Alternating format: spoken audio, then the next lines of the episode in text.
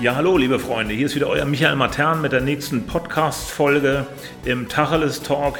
Diesmal geht es mir generell um das Thema Selbstbewusstsein, um das Thema Teamspiel, um das Thema Entscheidung treffen. Und äh, das wird diesmal nicht in einem äh, Interviewformat äh, stattfinden, sondern ich lese euch gleich eine Geschichte vor. Und diese Geschichte begleitet mich schon ja, nahezu seit Anbeginn meiner selbstständigen Tätigkeit vor über 25 Jahren. Und ich weiß ehrlich gesagt gar nicht mehr genau, woher ich die habe. Sie ist also nicht von mir. Ähm, ich habe sie halt nur stibitzt sozusagen. Aber nichtsdestotrotz hat sie mir immer dann geholfen, wenn ich mal nicht so gut drauf war. Wer mich kennt, weiß, dass ich mein Leben normalerweise im sogenannten Higher Self äh, verbringe. Das heißt, ich bin eigentlich immer gut gelaunt, äh, sehr energetisch. Ich liebe meine Jobs. Ich mag einfach sehr, was ich tue. Und äh, von daher gibt mir das Ganze natürlich auch eine ganze Menge Kraft. Gerade aber in der Anfangszeit meiner selbstständigen Tätigkeit ähm, war ja nicht alles Gold, was glänzte. Mehr dazu erfahrt ihr in den Podcast-Folgen 1 und 2, falls ihr sie noch nicht gehört habt. Ähm, da erzähle ich ja so ein bisschen darüber, wie ich aufgewachsen bin, äh, wie ich die Schulden meiner Eltern übernehmen durfte und so weiter. Also eine sehr, sehr spannende Zeit. Aber diese Geschichte jetzt, die hat mir immer äh, sehr geholfen und die würde ich euch ganz gerne mal vorlesen. Ihr dürft also gespannt sein und ich bin sicher, sie wird euch gefallen. Okay? Also, ich möchte euch die Geschichte von Bernie Levchik erzählen, der, als sein Sohn geboren wurde, der festen Überzeugung war, nun sei endlich alles wahr geworden, wovon er im Leben geträumt hatte, was er sich vom Leben erhofft hatte. Er hatte zwei wunderbare Töchter, eine großartige Ehefrau und als Verkäufer sogar hervorragende Erfolge. Er hatte eigentlich alles, was er sich wünschte und nun auch endlich seinen so lange gewünschten Sohn. Aber plötzlich fand er heraus, dass mit seinem Sohn etwas nicht stimmte. Der Kopf hing ständig kraftlos zur linken Körperseite herüber, aber nach einer Untersuchung meinte der Hausarzt, es sei nichts Schlimmes, eine normale Entwicklungsstörung, die sich sicherlich bald beheben würde. Doch Bernie hatte ein extrem schlechtes Gefühl. Er beobachtete seinen Jungen sehr genau und kam zu dem Entschluss, dass etwas mit seinem Sohn nicht stimmte. So ging er zu einem sogenannten Spezialisten, der seinen Sohn untersuchte, eine leichte Koordinationsstörung diagnostizierte und ihn dann entsprechend behandelte. Doch es wurde immer schlimmer und Bernie flog mit dem Jungen zu einem der größten Nervenspezialisten von Kanada. Dieser Experte untersuchte das Kind eingehend und sagte zum Schluss seiner Untersuchung, der kleine Junge sei ein Spastiker. Er werde niemals in der Lage sein zu gehen oder Fahrrad zu fahren, niemals einen klaren, deutlichen Satz sprechen oder gar von 1 bis 10 zählen. Er empfahl Bernie, seinen Sohn in eine entsprechende Anstalt zu bringen, wo man sich um ihn kümmere, da es so das Beste für ihn und auch für die Familie sei. Doch Bernie sagte, ich bin ein Verkäufer und ich bin kein Käufer und ich kaufe diese Botschaft nicht. Und ich bin nicht bereit zu glauben, dass mein Sohn dazu verdammt ist, sein Leben lang nichts weiter zu sein als lebendiges Gemüse. Und er ging zum nächsten Arzt und zum nächsten Arzt und zum nächsten Arzt. Und alle erzählten ihm das Gleiche. Doch dennoch ging er von einem zum anderen und wieder zum nächsten, bis er letztendlich über 30 unterschiedliche Spezialisten und Ärzte aufgesucht hatte, die ihm alle sagten, Ihr Sohn ist ein Spastiker. Er wird niemals in der Lage sein, von 1 bis 10 zu zählen, zu gehen, Fahrrad zu fahren, zu schwimmen oder auch nur einen einzigen klaren, deutlichen Satz zu sprechen. Doch dann hörte Bernie Levchik von Dr. Pearlstein in Chicago, der über Jahre hinweg ausgebucht war, weil er ebenso unglaubliche Erfolge produzierte. Als er dort anrief, sagte ihm das Sekretariat, dass sie über Jahre hinweg ausgebucht seien, aber gern seine Telefonnummer aufnehmen würden. Falls jemand absagen würde, könnte er diesen Termin wahrnehmen. Elf Tage später konnte ein kleiner Junge aus Australien seinen Termin nicht wahrnehmen und Bernie flog mit seinem Kind nach Chicago. Dr. Pearlstein untersuchte das Kind auf eine Art und Weise, wie es niemals zuvor untersucht wurde. Als er die Untersuchung beendet hatte, sagte er, dieser Kleine ist ein Spastiker. Er wird niemals in der Lage sein zu gehen, zu stehen, Fahrrad zu fahren, zu schwimmen, von 1 bis 10 zu zählen oder einen einzigen klaren Satz zu sprechen. Wenn, ja, wenn Sie auf das hören, was die Medizin Ihnen in einem solchen Fall rät. Aber ich glaube nicht an unlösbare Aufgaben, ich glaube nicht an unheilbare Krankheiten, an unlösbare Konflikte. Ich bin bereit, in meinem Geist die Möglichkeiten zuzulassen und jeden Weg zu gehen, der auch nur im Ansatz einen Erfolg oder eine Verbesserung versprechen könnte. Es gibt eine Sache, die für Ihren Sohn getan werden kann, wenn Sie bereit sind, Ihren Anteil dazu beizutragen. Das Ehepaar Levchik bat Dr. Perlstein, sagen Sie uns, was wir tun können, was wir tun sollen und was immer es sein mag, wir werden es tun. Nun, als erstes müssen Sie den Jungen anspornen und fordern. Sie müssen ihn bis an die äußerste Grenze seiner Möglichkeiten und weit darüber hinaustreiben. Ob es Ihnen oder ihm Schmerzen bereitet oder nicht. Ob es moralisch oder unmoralisch ist. Ob Sie das Recht dazu haben oder eben nicht. Sie müssen ihn immer wieder anspornen und antreiben. Sie müssen ihm helfen, aufzustehen, wenn er hinfällt, ihn wieder hinstellen und wenn er wieder hinfällt, ihn wieder hinstellen. Und wenn er wieder hinfällt, ihn wieder hinstellen. Ganz gleich, wie sehr er weint, jammert und bettelt. Ganz gleich, wie es ihnen das Herz zerreißt. Sie haben mit ihm zu arbeiten, mit ihm zu üben, mit ihm zu trainieren. Jeden Tag, Stunde um Stunde, Minute um Minute. Und Sie müssen wissen, dass es niemals einen Zeitpunkt gibt, an dem Sie aufhören dürfen zu hoffen, den Jungen aufzufordern, anzusporen, zu trainieren. Wenn Sie auch nur einen einzigen Augenblick aufhören, ihn voranzutreiben, wird sich sofort alles zurückentwickeln, was sich bis zu diesem Zeitpunkt entwickelt hat. Sie müssen sich darauf vorbereiten, dass es Monate, ja sogar Jahre geben kann, in denen Sie überhaupt keinen Fortschritt bemerken. Und dennoch müssen Sie durchhalten und dennoch müssen Sie weitermachen, müssen den einmal eingeschlagenen Weg ständig weitergehen. Und das Allerwichtigste, geben Sie ihm niemals Unterricht oder Hilfestellung im Beisein von anderen Kindern, die ebenfalls Spastiker sind. Lassen Sie ihn niemals zusammen mit anderen Kindern, bei denen die gleiche Krankheit diagnostiziert wurde. Denn sobald er die anderen beobachtet, wird er deren Bewegungen und Bewegungsabläufe kopieren. Vergessen Sie niemals, wir sind alle ein Bestandteil unserer Umwelt, der Umwelt, in der wir uns bewegen. Ganz gleich, ob es moralisch oder unmoralisch ist, gut oder schlecht. Sie müssen durchhalten und Sie müssen wissen, dass es Sie auffressen wird. Es wird Ihnen die letzte Kraft rauben, es wird Sie zerreißen, aber Sie müssen eben durchhalten. Die Left-Chicks fuhren nach Hause zurück, richteten einen kleinen Trainingsraum in ihrem Keller her und beauftragten einen Sportler, täglich mit dem kleinen Jungen zu trainieren. Es dauerte Monate, bis das Kind nur einige Glieder seines Körpers bewusst bewegen konnte, nur leicht bewegen konnte. Nach Jahren rief der Physiotherapeut an und sagte, kommen Sie nach Hause, ich glaube, Ihr Sohn ist soweit. Und Bernie Lefchick setzte sich ins Auto und fuhr voller Begeisterung und positiver Erwartungshaltung nach Hause. Als er ankam, lag der kleine David auf einer Trainingsmatte auf dem Bauch, bereit dazu, seine erste Liegestütze, die erste Liegestütze seines Lebens zu machen. Der kleine Junge, der nicht einmal bereit sein sollte, seine linke Körperhälfte zu nutzen, lag auf dem Bauch und sollte sich nun mit beiden Armen gleichzeitig vom Boden erheben. Als der Körper versuchte, sich nach oben zu pressen, gab es keinen einzigen Millimeter auf seiner Haut, auf dem sich kein Schweiß befand. Der Schweiß lief ihm in Strömen über den Körper, und als der kleine David sich langsam, zitternd, bebend von der Matte zu einer ersten Liegestütze erhob, brachen Vater, Mutter, Schwestern und auch der Therapeut in Tränen aus. Und alle erfuhren, dass Glücklichsein nicht Freude ist, sondern glücklich sein zu siegen bedeutet.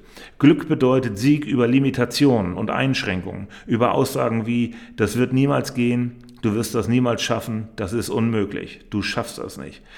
Die größten Institutionen der Vereinigten Staaten untersuchten diesen Jungen und stellten fest, dass er keinerlei nervliche Verbindung zur Körperhälfte besitzt über keinen Gleichgewichtssinn verfügt.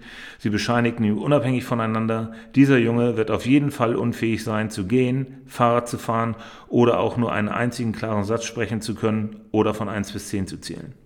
Im Oktober 1971 besuchte ein Freund die Familie Levchik in Kanada. Und was er dort sah, war so unglaublich, dass er sich wünschte, alle Fernsehkameras der Welt seien dabei.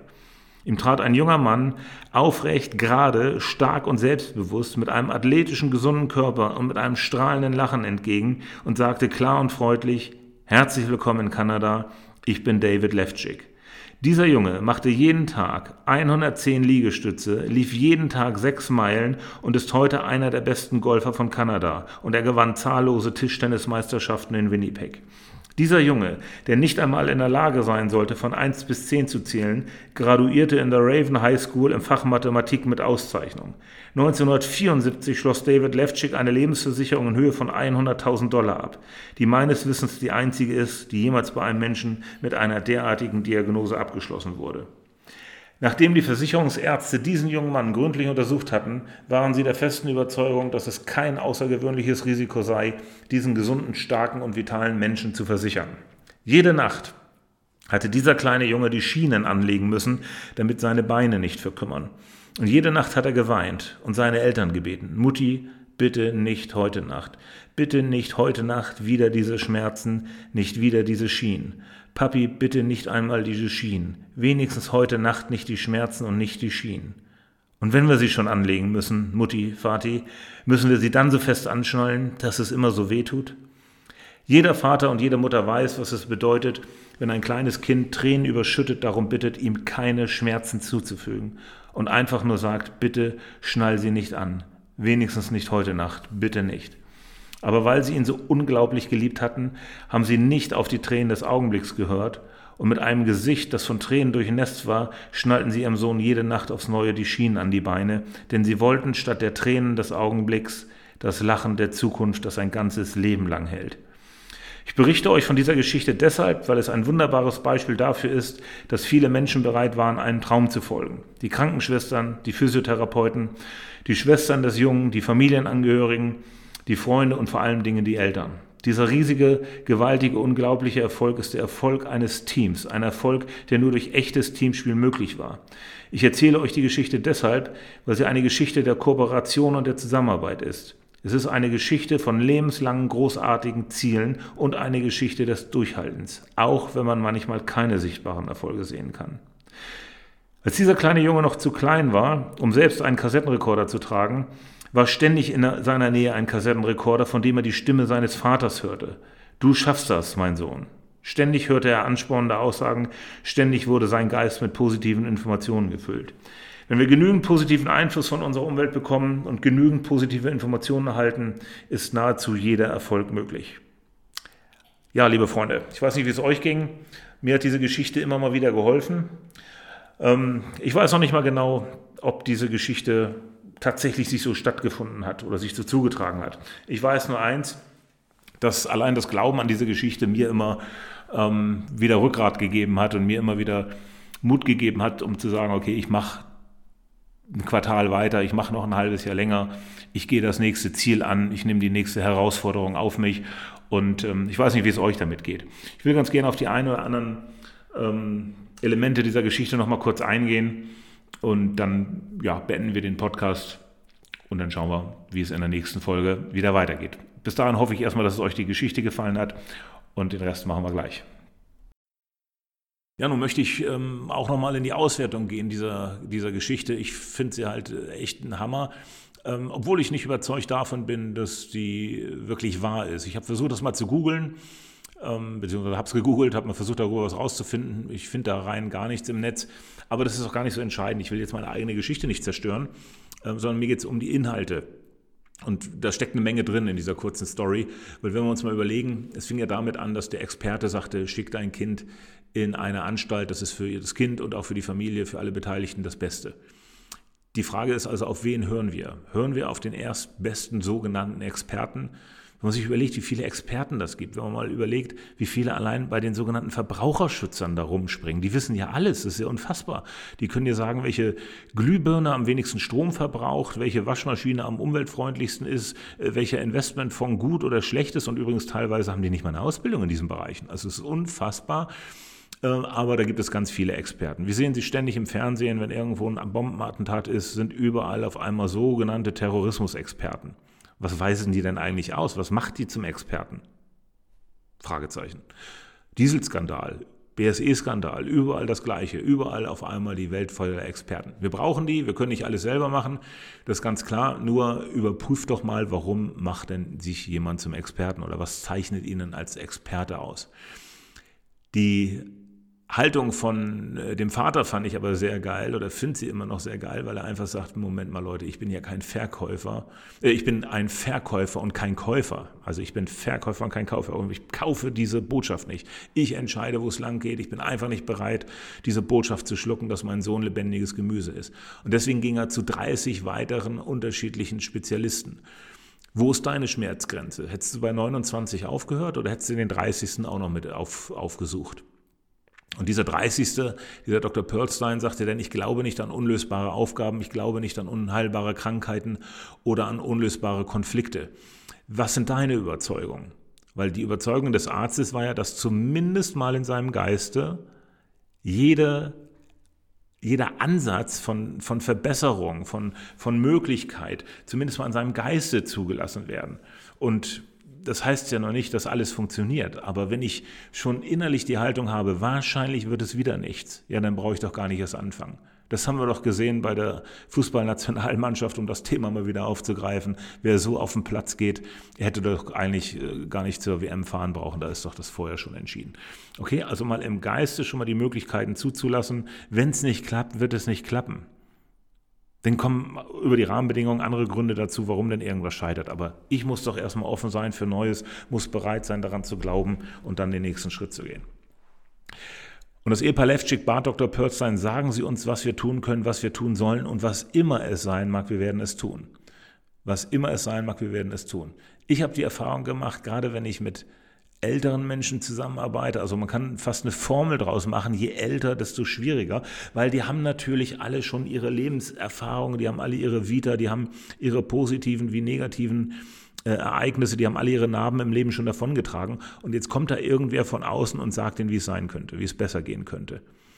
Und da ist die große Kunst, sich wirklich mal zu 100 Prozent, nicht zu 30 oder 70 Prozent, sondern wirklich mal zu 100 Prozent darauf einlassen. Weil das sind dann die, die echten Spezialisten, die echten Experten, die haben dann ihren Ruf auch zurecht und die können wirklich auch was verändern im Leben.